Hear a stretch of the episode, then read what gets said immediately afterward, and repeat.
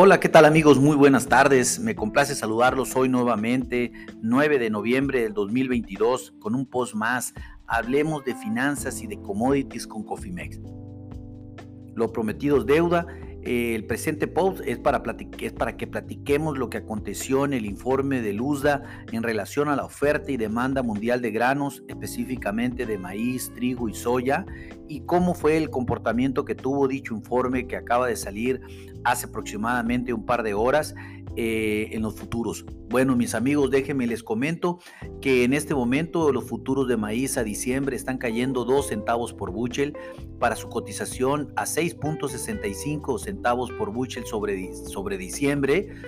Los futuros de enero de soya suben 4 centavos por buchel para un valor de 14.51 centavos por buchel. Los futuros de, de trigo a su cotización a diciembre caen 19 centavos por bushel para un valor de 8.08 centavos por bushel. Bueno, pues déjenme, les vamos a ir platicando o les voy a platicar, mejor dicho, en, partes. Eh, ¿Qué sucedió? Bueno, quiero comentar, quiero iniciar platicando eh, eh, en, tema de rendimientos de la cosecha de los Estados Unidos de maíz. Bueno, ¿qué sucedió? El USDA informó que se tiene registrado al momento un rendimiento de 172.3 bushel por acre. Recuerden en la mañana, mis amigos, que yo les comenté que habíamos estado monitoreando el mercado en las últimas seis semanas. Eh, cuando desde que empezó la cosecha y habíamos estado eh, registrando un promedio mayor a, lo que el USDA, a lo que el mercado estaba esperando en términos de rendimiento de maíz efectivamente se dio, eh, rebasamos ese 172.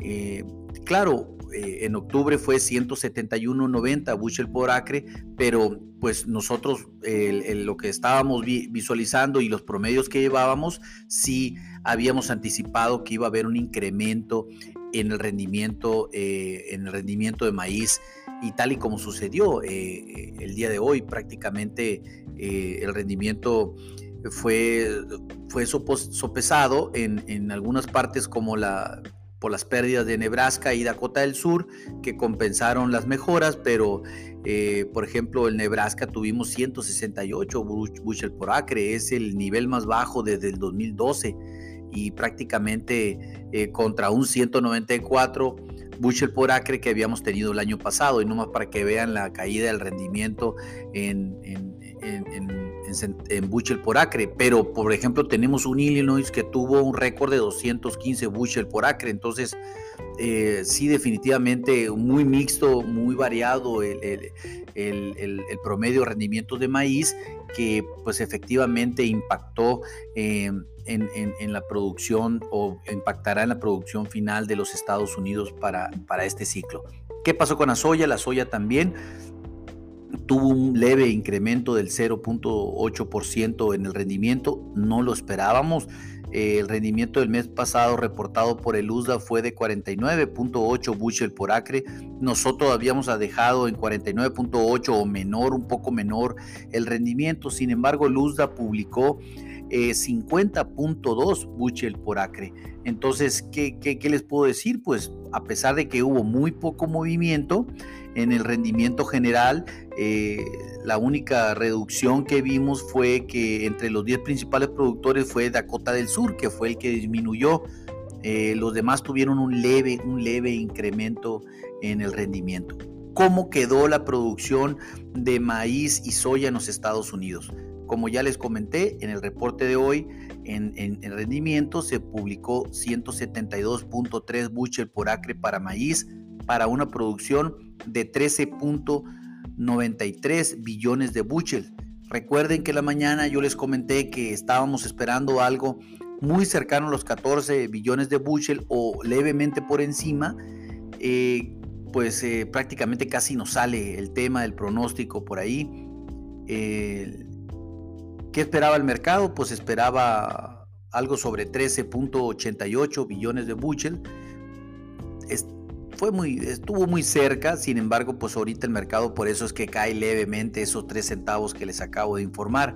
En la soya, eh, el rendimiento global fue de 50.2 bushel por acre para una producción de 4.34 eh, billones de bushel. Les recuerdo que estaba el mercado estaba esperando 4.31 billones de bushel, lo cual eh, básicamente también estuvo muy, pero muy cerca. Y sí, efectivamente, eh, lo que está impulsando ahorita esos 3, 4 centavos que está subiendo la soya, pues es prácticamente por el tema de la demanda que tuvo en la mañana y que se ha mantenido en este momento en el mercado. Así, así en manera general, eh, mis amigos, prácticamente sin, sin, sin, sin movimiento, por así decirlo. Déjenme decirles en términos eh, a nivel mundial qué sucedió. Las estimaciones para el 22-23 eh, de las existencias mundiales estuvieron por encima de las expectativas para soya, trigo específicamente. Para maíz estuvieron muy cerca de las expectativas del mercado. Ahorita les comento el tema de los números. Les quiero comentar más que nada los datos que hubo cambio. En la cosecha argentina, el trigo bajó eh, dos, solamente 2 millones de toneladas para una producción de 15.5 les recuerdo que en el trigo nosotros estábamos esperando una caída de 5 millones. Nosotros se los comentamos en la mañana. Entonces nada, fueron dos. Fueron dos, entonces hay mayor producción de trigo en Argentina. En Australia, pues eh, subió 1.5 a 34.5 millones de toneladas. Allá esperábamos una disminución de entre 2 eh, a 3 millones de toneladas y subió 1.5 significa que los, a pesar de las inundaciones que tuvieron en Australia, se, se, repusieron. Sin embargo, eh, los cambios de, en, producción en tema del Mar Negro, que, que el tema eh, con Ucrania, ahí hubo algunos cambios de reducción, pero, pero que al final del día no impactaron casi en nada al, al, al número final de trigo, que lo veremos un poquito más adelante. El trigo, en millones de toneladas, el maíz 300.76 millones de toneladas de inventarios finales al 9 de noviembre. El mercado esperaba 300.63 millones, levemente por encima de lo esperado eh, por parte del mercado, pero sí un poquito por debajo de los 301.19 millones de toneladas del mes pasado. Entonces, pues prácticamente aquí en los inventarios finales de maíz, pues eh, esperaba, se esperaba una menor, una, menor reducción, lo cual pues está impactando hoy en esos tres centavitos eh, que el mercado está cayendo en este momento. La soya, inventarios finales 102.17 millones de toneladas contra 100.61 millones de toneladas esperados por el mercado prácticamente casi, por así decirlo, 2 millones de toneladas más de lo que el mercado esperaba, contra también 100.52 del, del mes anterior. Esto pues obviamente eh, no es mucho la diferencia, estamos hablando de menos de 2 millones de toneladas, pero al final los inventarios se mantuvieron eh, positivos para la soya también a nivel mundial. ¿Qué pasó con el trigo? 267.82 millones de toneladas de inventarios finales contra 266.52 millones de toneladas esperadas por el mercado. Esto pues, eh, pero sí va en relación a lo del mes pasado, que fueron 167.54. Definitivamente eh, estamos hablando también de un incremento en los inventarios de trigo y pues que lo estamos viendo reflejados ahorita en, en los futuros de lo que está aconteciendo ahorita en, el mercado. ¿Qué pasó? ¿Qué pasó en Sudamérica? Sudamérica realmente eh, ya eh, empieza a ser demasiado importante, sobre todo Brasil, pero pues déjenme les comento que la producción eh, en Sudamérica, déjenme contarles que ahí por ahí tuvimos pues algo de lo que ya habíamos hablado anteriormente. Voy a hablar específicamente de Brasil. La producción eh, de Brasil eh, para el 22-23 al mes de noviembre en cuestión de, maíz se encuentra en 126.4 millones de toneladas contra 112.82 eh, millones de toneladas del año pasado. Una segunda producción de maíz se encuentra en 96.27 millones de toneladas contra 85.61 eh, millones de toneladas. Gran crecimiento el maíz, eh, para los brasileños. Se espera, se espera un, incremento, un incremento en los inventarios finales. Eh, bueno, mejor dicho, las exportaciones que pretende ser Brasil se mantienen en 45 millones de toneladas, pero el año pasado fueron 38.5. O sea, sí definitivamente creciendo en el tema de las exportaciones los brasileños de maíz. Inventarios finales los dejan en 9.76 millones de toneladas contra 7.61 millones de toneladas del año pasado.